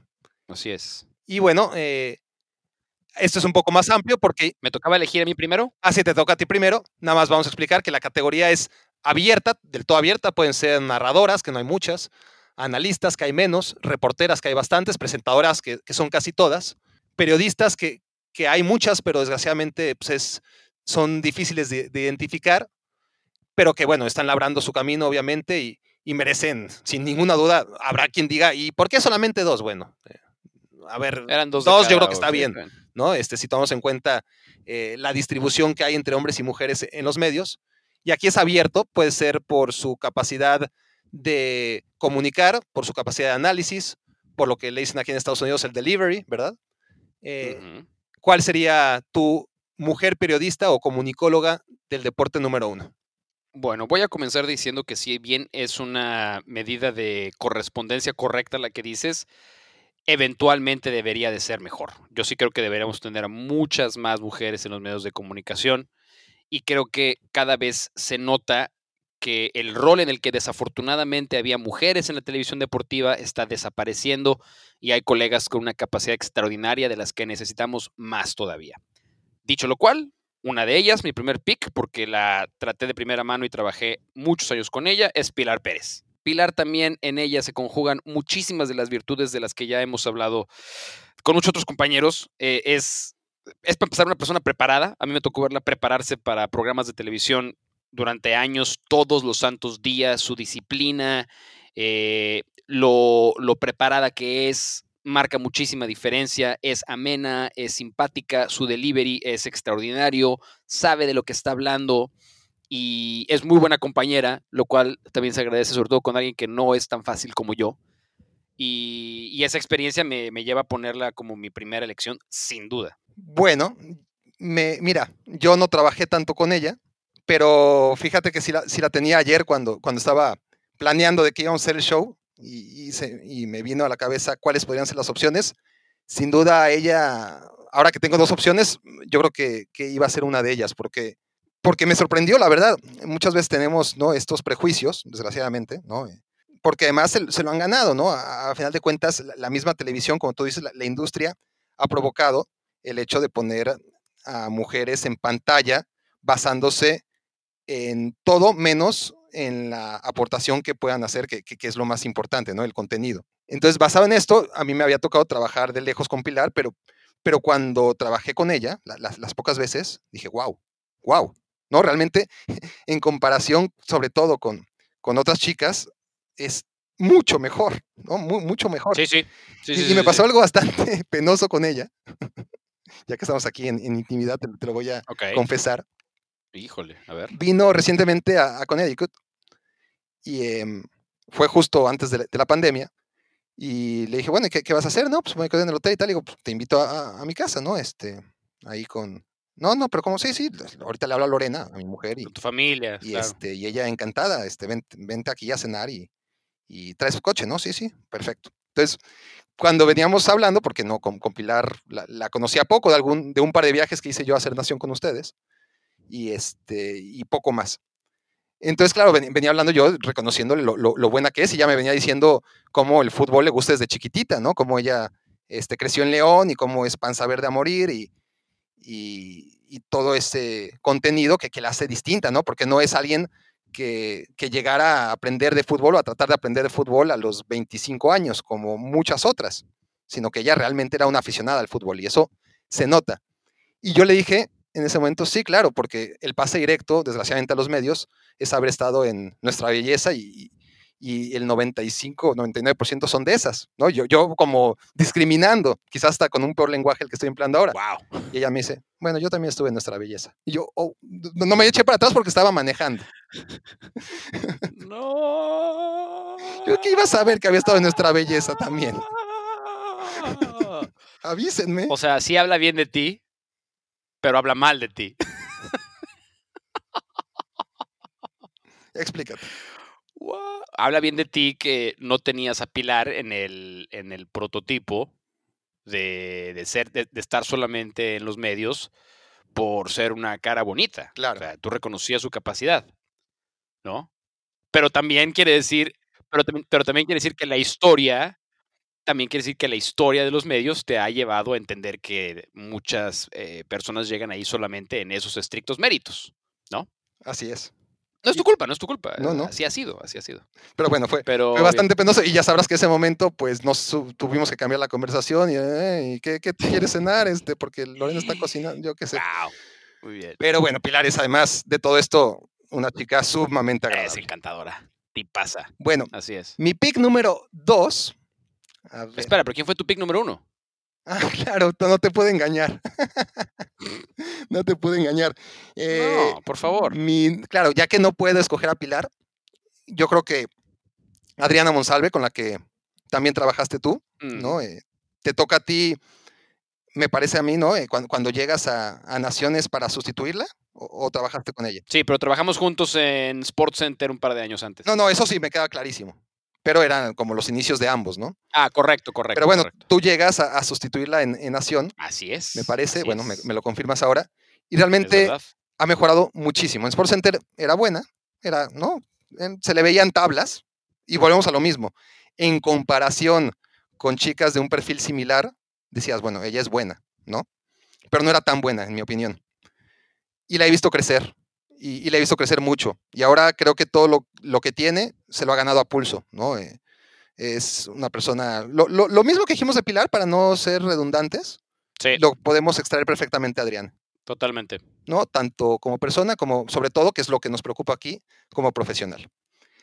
Mi pick, no, no, perdón, sí, sí, tu, tu, tu editorial sobre Monsalve. Eh, ella era mi pick número dos. Entonces creo que eso lo dice todo.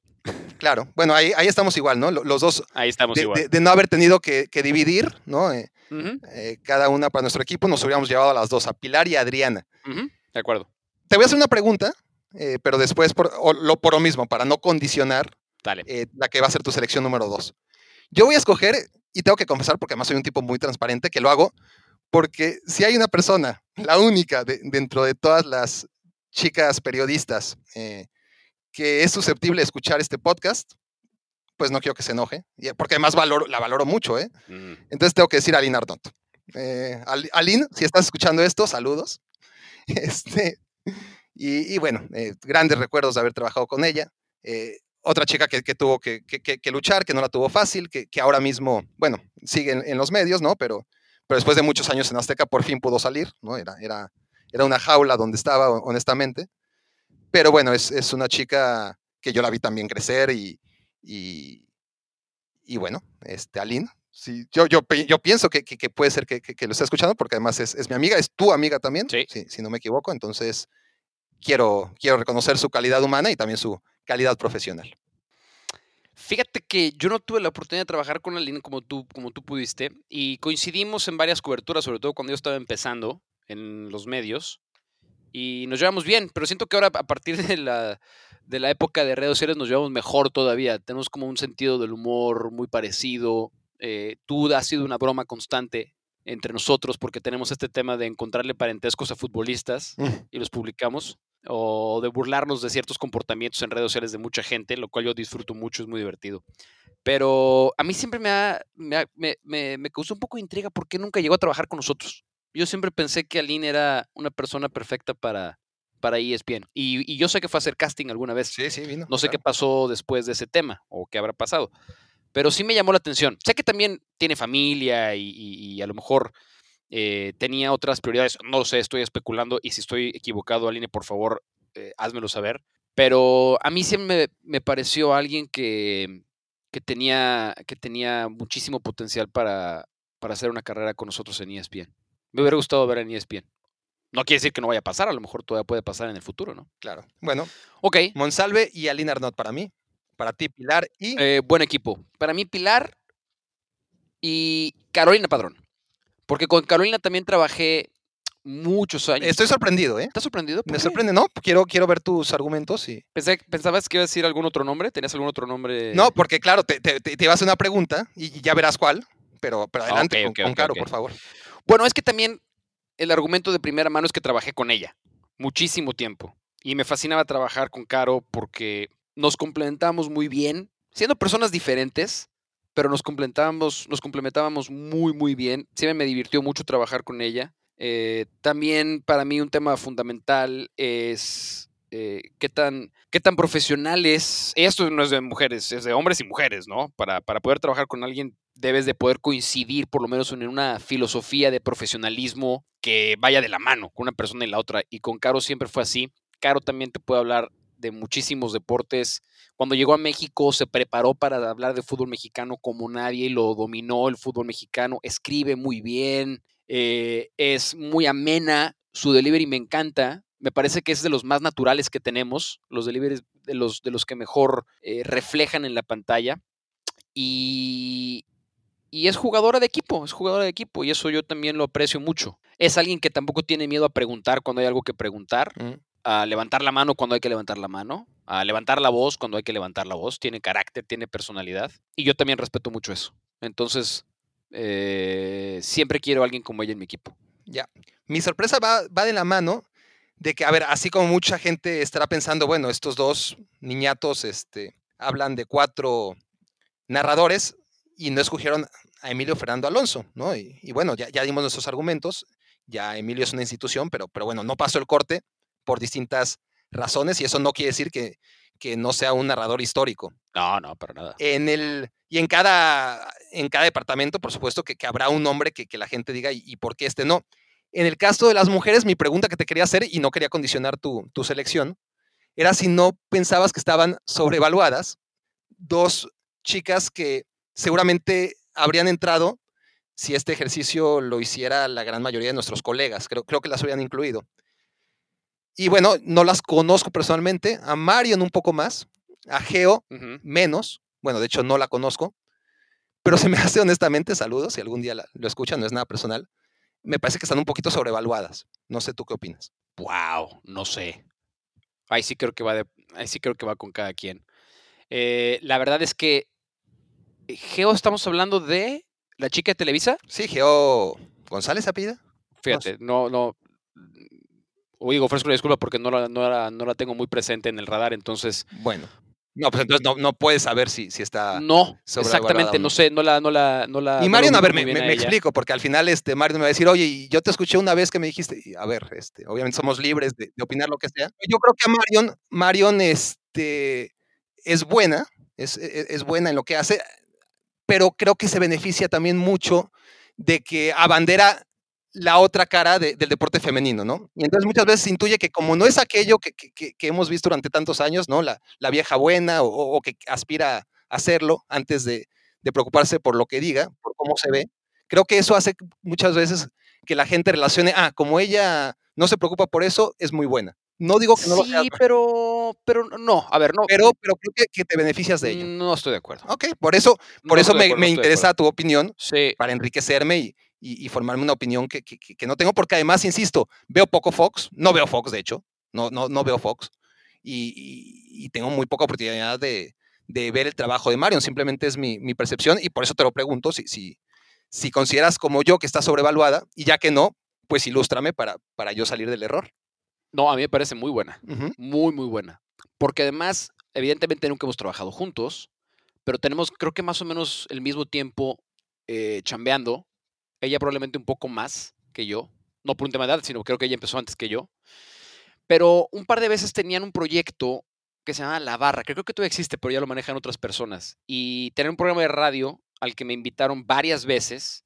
Y ahí fue donde verdaderamente la conocí. Y ahí fue donde me di cuenta que es muy buena. Muy, muy buena. Es una chava que se preocupa por prepararse mucho, por saber mucho y, y por ser muy genuina. Y yo eso lo respeto mucho en los medios de comunicación. Yo creo que estamos infestados de lo contrario, de gente que posa, que gente, de gente que pretende ser alguien que no es. Sí, es que para mí, para mí desde, lo- de lo- qué bueno que lo dices, Y Entonces, déjame nada rematar lo de Marion. Eh, creo que ella sí es auténtica. Creo que ella es así.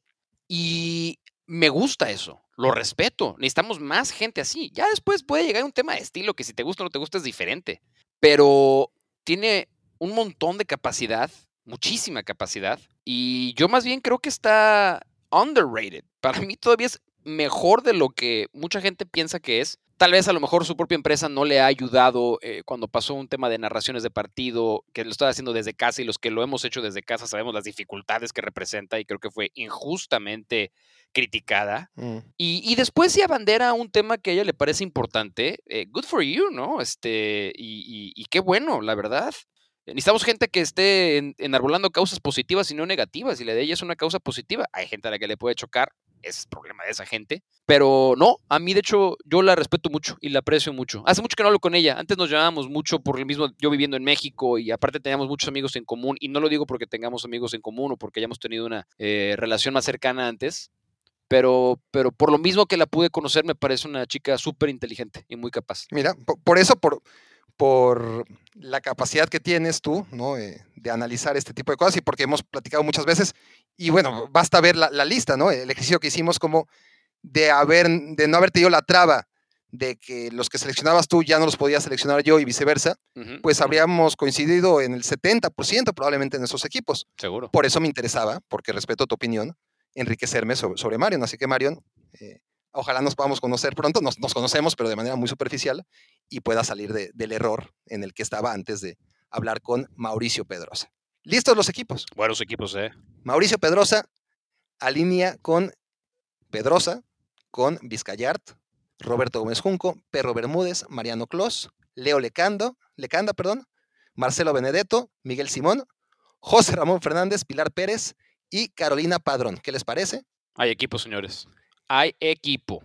Tienes tres argentinos y ocho mexicanos. O cuatro argentinos, Fíjate. cuatro, porque tienes a Vizcayart, a Clos, a Benedetto y a Simón. Cuatro argentinos. Bueno, pues sigo, sigo por debajo del promedio del fútbol mexicano, la Bien. verdad. Yo tengo a Russo Brailovsky, a Luis García, a Andrés Cantor, Cristian Martinoli, David Faitelson, Eder Velázquez, Ciro Procuna, Andrés Agulla, Adriana Monsalve y Alina Arnott. Eh, a Martinoli lo tenemos que considerar mexicano, le guste o no. Entonces tenemos al Russo, a Cantor, a Agulla como tres argentinos, más Monsalve venezolana, mira también, cuatro extranjeros. Bien. Y siete mexicanos. Como el fútbol en los viejos, eh, mexicano en los viejos tiempos, ¿no? Cuatro extranjeros y, y una base mexicana. Buen promedio, me gusta. Bueno, muy bien. em, ¿Sabes qué? Ya, ya nos fuimos muy, muy largos, Mauricio. Ha sido un placer. Sí.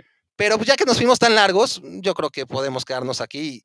Y, mientras hablábamos de, de la gente que conocemos y, y cómo esto sesga muchas veces los comentarios, hagamos un ejercicio mucho, es express, es un, un ejercicio, si te parece, personal, que me está viniendo ahora a la cabeza, que no se anuncie porque, porque no va a haber quien lo aguante. Pero puede tú que, que hagamos una cáscara, un fútbol 7, o si lo prefieres, un partido de básquet, tú, tú dime. Escucha, escogiendo, independientemente que sean malísimos, eso no importa, y no lo vamos a decir, por supuesto, simplemente de cuates, ¿no? Eh. Si nos juntamos tú y yo y, y hacemos un equipo y solamente vamos a escoger a nuestros mejores amigos dentro de los medios, Ajá. ¿quiénes serían? Amigos. Amigos, claro. O- o- ¿Cuántos tengo que darte? A ver, depende. Si, si quieres hacer un partido de básquet, pues tú más cuatro. Ok. Si lo hacemos de fútbol 7, pues si las matemáticas Bueno, no están mal, seis. ¿puedo dejarte fuera de este ejercicio? Porque evidentemente tú, tú, tú, tú calificas, tú, estás, tú, tú, tú eres mi Pippen. Yo no puedo No. escoger, este, yo no te puedo escoger a ti, tú no me puedes escoger a mí, Correcto. claramente. Exactamente. O sea, Porque vamos a jugar tú contra mí. correcto. Entonces tú eres mi Pippen, entonces estás fuera. Eh, ok. ¿Vamos a jugar básquetbol o vamos a jugar fútbol 7? Vamos a jugar fútbol 7. Va. Fútbol 7. Ok, tu mejor amigo en los medios de comunicación sería. Eh, pero tiene que estar este, a- a- al aire. Sí, sí, ¿no? O sea, tiene que ser una persona. Sí, digo, que para la gente, lo ubique. reconozca, Por ejemplo, ah, yo tengo em, Arturo Cuellar, no lo conoce nadie. Claro. Y es no, el tipo que bueno, más aprecio le tengo, seguramente, pero Arturo Cuellar estuvo ahí unos años en Azteca, no le interesaba el periodismo y, y se fue a hacer cosas más trascendentes. Ok. Eh, mi número uno, bueno, ya que tú estás fuera de ese conteo, eh, John Sutcliffe. Bueno, es alguien al que- ¿Te doy todos? No, no, uno y uno, y uno y uno, porque, porque estamos ahí en la cáscara y, y obviamente no, este, los que están de tu lado no pueden jugar del mío. Ah, claro. John Sutcliffe eh, no nada más fue mi primer amigo en los medios.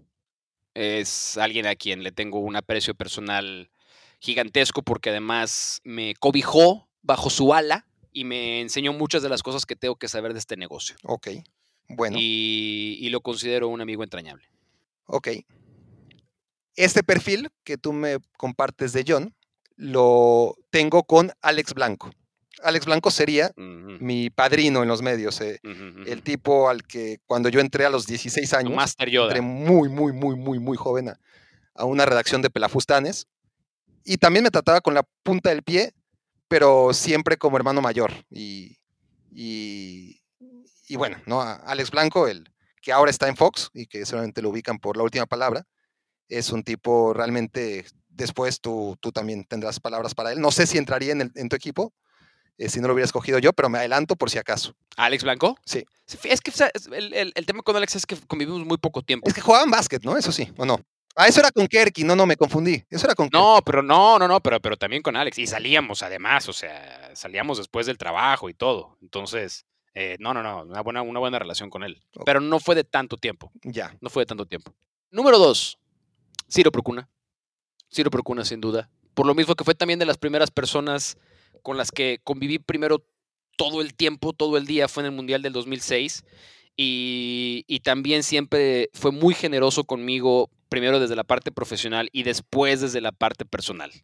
Eh, es, es alguien con quien si ya no trabajara en esto me seguiría llevando, ¿no? Que creo que es un buen parámetro. Claro. Y, y sí, sin duda, más, te- tenemos muchas cosas en común, nos gusta la buena música, eh, somos picados para el americano, eh, nos gusta un buen whisky, entonces sería mi número dos, Ciro Procuna. Interesante, interesante selección. A Ciro yo le tengo también mucho aprecio, ya, ya hablamos de él. Y, y mira, es el primero que repite, ¿no? Imagina, no sé cuántos lo van a hacer, pero es el primero que, que está en ambas listas, ¿no? En- Ah, mira, muy bien. está en mi Dream Team sí, sí, este, de profesionales y está en tu Dream Team de amigos. es correcto. Yo escojo a Tato Noriega. Mira que tenemos equipos veteranos por ahora, ¿eh? Tú con, con Johnny Ciro y yo con Alex Blanco y con, y con Tato. Pero, pero Tato, a ver, es un tipo con el que me ando peleando todo el tiempo y eso creo que habla suficientemente bien de, la- del nivel de confianza que tenemos, ¿no? Este, un trato que desde que él era futbolista y, yo un reportero mocoso, este, un poco lo que, lo que dije de Alex, ¿no? Eh, Aunque, aunque a Tato lo veía poco porque jugaba en Morelia o Santos y yo vivía en el, en el DF, pues eran equipos de Tebasteca y, y me tocaba re- reportear de manera más o menos asidua y, su trato era, es que es un, hay, que conocer a Tato, es, es realmente, eh, si me preguntan, este, no lo voy a repetir, como sé que esto no lo escucha ni él ni probablemente nadie de sus allegados, diré que, que- que es una persona encantadora. Lo es. Sí lo es. Sí que lo es. Yo también lo conozco y aparte es un tipo 100 puntos. 100 puntos. No, no. Yo creo que ha de haber, existido algunas personas que quisieron encontrarle algún, algún, este, alguna piedrita en el arroz a Tato y han de haber Ujú. fracasado porque no lo tiene. Sí. No lo tiene. No tiene puntos negativos. Ok. Eh, siguiente, número 3, Raúl Alegre. Raúl Alegre es otro entrañable amigo que me deja. Aparte, te voy a, decir, te, te voy a contar una, una anécdota chistosa porque cuando me casé, fueron a mi boda los tres, Ciro, Raúl y John. Y no nada más eso, sino que además hay tanta, tanto cariño en lo personal que se fueron a comprar un pomo de whisky o de tequila, no me acuerdo. eh, y se fueron a mi hotel en el que yo estaba el día antes de mi boda, Mm. En San Miguel de Para- Allende. en San Miguel de Allende. Y nos quedamos echando unos tragos, pero después se unió mi papá, mi suegro, y echamos una cotorrada que fue así como, como muy íntima, ¿sabes? Fue, fue muy padre que fueron los tres a querer, porque me dijeron, queremos verte el día antes de tu boda, ¿sabes? Fue, fue un detalle de amigos bien padre. Y, y- los tengo al mismo nivel prácticamente a John, a Ciro y a Raúl, pero, pero, pero, pero sí califican en ese nivel. Los, los, los quiero mucho los tres. Seguimos con un promedio de edad bastante alto en lo que se refiere a los amigos más entrañables. Sí, no, yo sé, yo sé. No son, no son las respuestas que la gente seguramente estaba, estaba pensando. Sí, sí, sí, exactamente. Eh, a ver, y la gente dirá, ¿y, y Barak qué onda con la... ¿Por qué no te invitó a, a- a su boda, Mauricio, no? No, sí te invité. Sí te invité a mi boda. Sí, sí, sí, me invitaste y te hice llegar un regalo que espero que todavía mantengas. Muy bonito que todavía lo estoy usando. Un amplificador Orange espectacular. Yo ya vivía en los Estados Unidos, no, no era, no era fácil el viaje, pero estaba ahí con el corazón, mi querido. Es Mau, correcto. Y, y he podido seguir eh, a lo lejos ese brillante matrimonio que tienes con Majo. Muchas gracias. Muchas gracias. Bueno, em, mi tercer pick en esta cáscara de fútbol 7. Ay, ay, ay. Mm, híjole, es difícil. Pero yo creo que Cristian Martinoli. Ah, sí. Es, eh, fue una relación difícil, ¿eh? Es decir, ta- tampoco puedo decir que era yo eh, un amigo cercano por la diferencia de edades. En ese sentido, tengo que hacer mucho hincapié en que yo realmente estaba muy, muy, muy chico cuando entré a Azteca y él era joven. Pero a ver, la distancia de ocho años que tenemos ahora respecto a nuestros mayores no es la misma que cuando tú tienes 18 y aquí, aquí ellos tienen 26. Pero no, eh, Cristian, a ver, hablando de las bodas, que creo que es un- una forma bastante pragmática de, de ver qué tan cercano eres, pues bueno, no, la, la- la boda de Cristian fue bastante, bastante privada y, y tuve el privilegio de que me invitara y, y bueno, este, tuve muy, muy buenos momentos con Martinoli. Y tampoco Eh, fuiste. Él ha crecido demasiado, demasiado, y, y yo eh, me he distanciado también de él porque sé que es un tipo especial y porque no quiero que, que siente en algún momento que, que ahora que él está en los cuernos de la luna, me, me interesa su, su amistad, ¿no? Eh, Mm. entonces, no, no, No creo que lo vea así, ¿eh? pues no lo sé, yo, yo soy un tipo especial, ¿me conoces también, Mau? Yo también tengo, yo también tengo lo mío. Eso es cierto. Eso es cierto. Y este, y prefiero, prefiero eso, ya, si, si en algún momento la, la vida nos reúne. A ver, no, no quiero decir que, que no tengo comunicación con él, sí que la tengo de manera esporádica, pero por lo mismo, porque ahora yo lo veo ya como un rockstar que puede malentender mi acercamiento Mm, y por eso mantengo mi distancia. Ok, se respeta. Pero bueno, de todas formas lo escojo para, para mi equipo, es mi... Y lo puse bastante alto, ¿eh? La verdad es no... Lo pusiste alto, sí. La verdad lo puse alto, número 3. Eh, bueno, es que de verdad espero no que nadie se vaya a sentir mal si lo dejo fuera de esta lista o no. Pero bueno, voy a poner en el siguiente número a Hércules Gómez. Mira, a pesar de tener poco tiempo, ¿eh? No, no, mi Erc, no, no lo había pensado honestamente, pero, pero quizás por ahí cuando ya lleguemos al pick 6, No, pero ¿sabes qué? Cuando trabajas tanto tiempo junto a alguien, o los terminas queriendo o los terminas odiando. No hay medias tintas. sin duda. Sí, sí, no hay duda. medias tintas.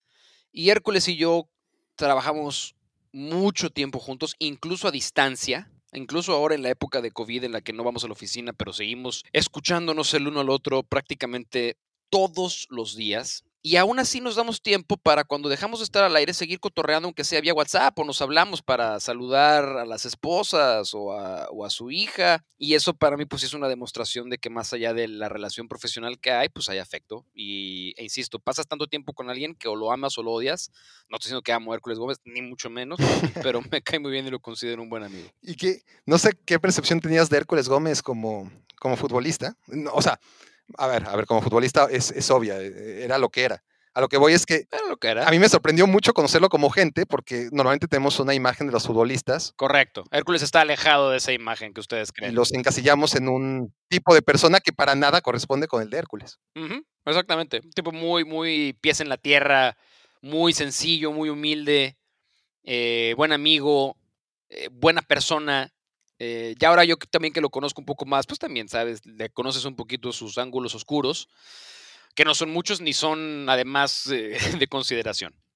Mira, voy a hacer un poquito de trampa para, para mi pick número 4, porque ya estoy viendo, a ver, que Tristemente en este ejercicio tengo un montón de cuates, pero amigos, amigos, así es. Mis amigos son los con los que estudié. Sí, sí, sí, sí, sí exacto. Yo estoy igual. ¿Por qué no lo dejamos en, en, en básquetbol? Un 5. No, no, no, porque, a ver, no, porque ya, ya mencioné algunos que, y ya tengo que mencionar a otros. No, no, no. Ya hagámoslo de 7. Yo también estoy en esa complicación, ¿eh? ¿Eh? Pero bueno, venga, venga. Hagámoslo de venga, venga. No, a, lo que voy es.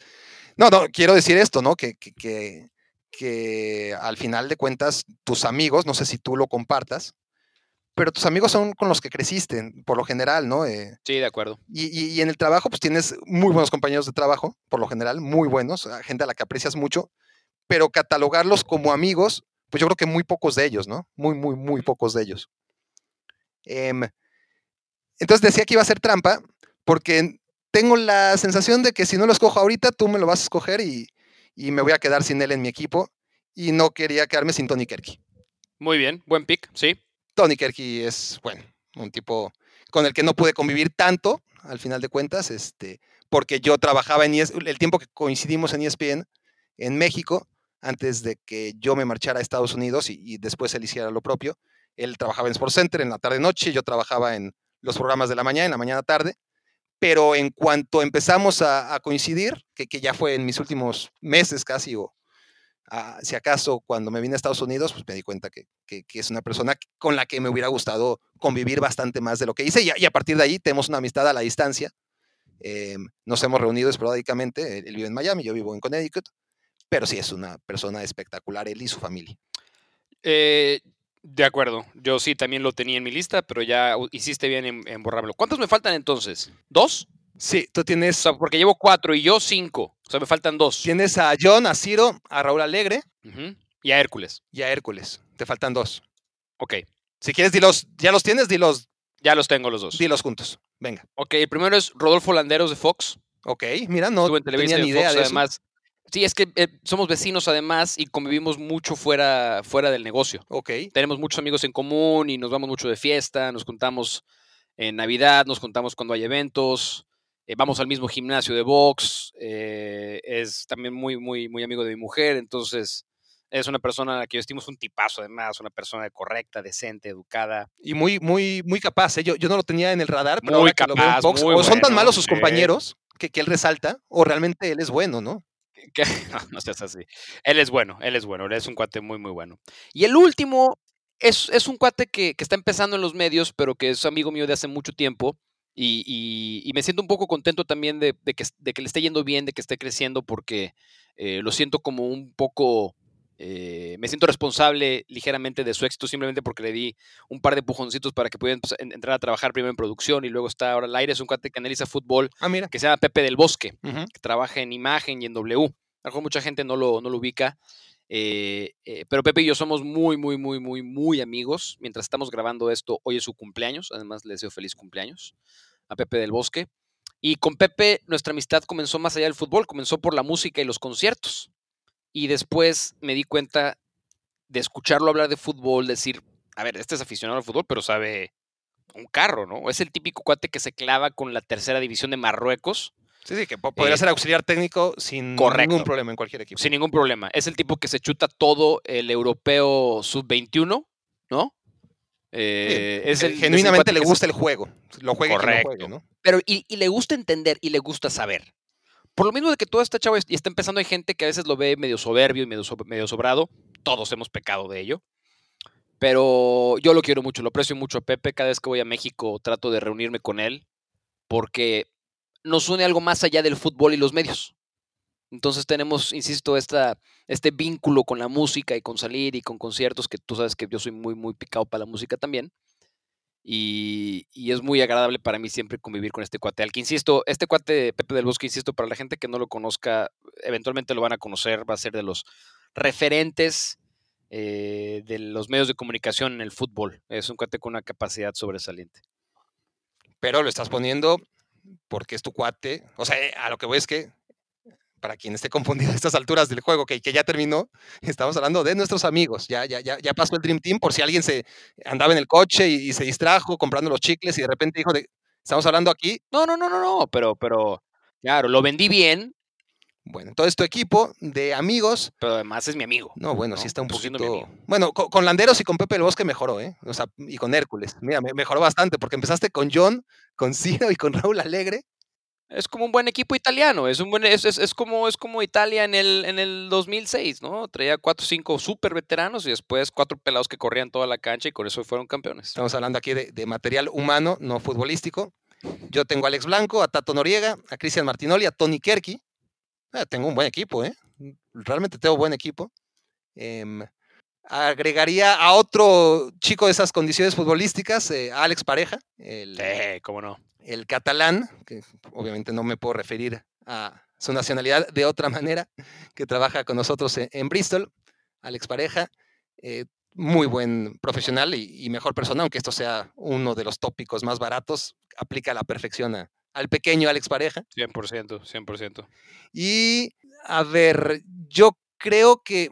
hmm, yo creo que voy a decir Miguel Ángel Briseño, por los Ah, no recuerdos que tengo de él de hace muchos, muchos, muchos, muchos años Ah, sí. en la universidad. Me parece que sea justo honrar esos momentos. No, no- no es fácil, es una historia en la que nos conocimos cuando yo ya estaba en los medios, pero en, en Azteca siendo muy, muy chico, él estudiando comunicación en la universidad.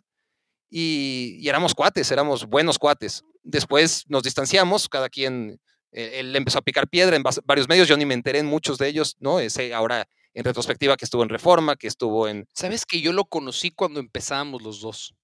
Íbamos a reportear a Pachuca. Pero él trabajaba en Reforma. tocaba estar mucho en Él trabajaba en Reforma. Ok. Sí. Antes de, je- de- de ser jefe, porque luego fue medio jefecillo en Reforma. Pero cuando empezó de reportero, coincidió cuando yo empecé de reportero en Reforma. eh, digo, en, en ESPN, en- en- en Reforma. Y, y lo, y lo tupé varias veces. Me, me- me dio mucho gusto que haya entrado a E ESPN ahora. Es un cuate también. Pues mira, a, a mí mi sorpresa fue mayúscula, hasta me enojé con él, honestamente, porque a ver si sabía que, que le estaba yendo bien en, en- en su momento en, pues, con Francisco Javier, que era pues, estadio, no sé, cambiaron tantas veces de nombre, pero era estadio, ¿no?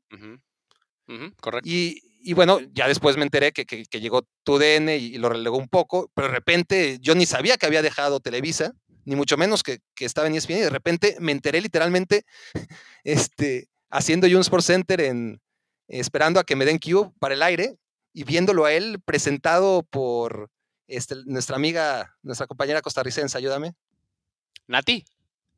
por Nati. Y, y Nati lo presentó en ESPN y, y yo me enteré literalmente viéndolo en la televisión, antes de ir yo al aire. Y entonces, claro, porque es una historia bonita, una historia de, de- de dos chicos que, que soñábamos con entrar a los medios y, y yo ya había entrado, sí, pero, pero estaba muy lejos de, de cumplir mis objetivos, obviamente, y él estaba lejísimos. Pues mira, ¿qui- ¿quién iba a decir que, que aún a la distancia? Porque él acaba de entrar a ESPN y, y lo hace desde México, confinado obviamente ahora en su casa, como todos. Yo lo hago desde Bristol, pero es bonito, no, no, no suele suceder nada. Si alguien nos lo hubiera dicho hace 20 años, ¿no? Que Ujú, íbamos a compartir, como está- hemos compartido ya eh, varios segmentos televisivos a la distancia, pues, pues por honrar esa amistad que en algún momento tuvimos, mi último pick es Miguel Ángel Briseño. Muy bien. You can't go wrong. Listo. Bueno, ya, ya no quiero ni, ni, ni ver el tiempo, Mau. Realmente tengo la, la computadora que lleva el cronómetro apagada, porque no quiero ni ver. Supongo que ya excedi- excedimos bastante la, la hora que teníamos pactada. Está bien, pero estuvo, fue, fue una buena dinámica, diferente, diferente. Pero yo espero, claro, tú te divertiste, yo me divertí. Me divertí. Tengo unas ganas de ir al baño tremendas, pero aquí aguanté como los grandes. Y lo, y lo importante, Mau, es que, que- que a la gente le haya gustado este ejercicio. Si quieres, te despido para que te puedas ir al baño y yo ya me puedo despedir de la secta. Bueno, muy bien. Gracias por haberme invitado. ¿Te parece bien? Me parece bien. Bueno, eh, muchas gracias, Mau. Fue un ejercicio delicioso. No, por favor, ojalá que se sumen las firmas suficientes para que pueda regresar. Ah, pero ¿cuántas van a ser? 500. Ok. No, bueno, ¿cuántas quieres tú? Porque además... y, a ver, 500, 500 está bien. la cosa Si no es que regreses, es que regreses para quedarte, porque puedes regresar cualquier día, Dale, pues. La cosa es que si estás Si dispuesto, juntas 500... hipotéticamente, a, a regresar para quedarte. Si juntas 500 mails, eh, llego para quedarme. Me parece perfecto. Ya está. Es, es un objetivo bastante alto y te, te mantendré actualizado. Vete al baño, Mau. Te mando un abrazo muy, muy fuerte y Sabes que tú hubieras sido mi, mi analista uno y, y eres mi amigo y te, y te quiero, así es que también hubiera estado en esa lista, pero sabes que no te pude elegir. Pero no te voy a tirar los cebollazos que estás esperando. Yo ya te los tiré a ti, así que no los voy a repetir. Ya tienes tu propio podcast, eso es más que suficiente. Si, lo dijiste para que te, para que te vuelva a, llover a cebollazos, ya dije lo que tenía que decir respecto a tu trabajo. Y en cuanto a amigos, sí, te habría puesto definitivamente en un quinto lugar, probablemente entre el cuarto y el quinto. Bueno, si puse a Martín en tercero, quizás hasta en tercero habrías podido llegar, ¿eh? sin problema. un abrazo, Mau.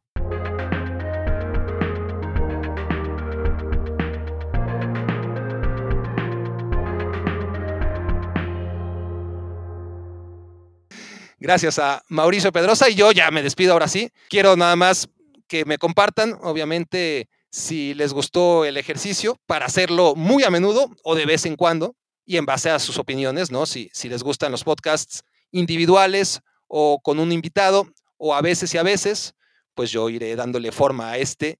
Me quiero volver chango. Recuerden el nuevo nombre de este podcast. Recuerden también visitar Cali Arena, que es, bueno, ustedes entran a YouTube, el canal se llama Barack Feber, le hemos llamado Cali Arena, pero si ustedes le ponen Barack Feber en YouTube, además de Contra Crónicas, se van a encontrar con mi canal, así que no dejen de visitarlo.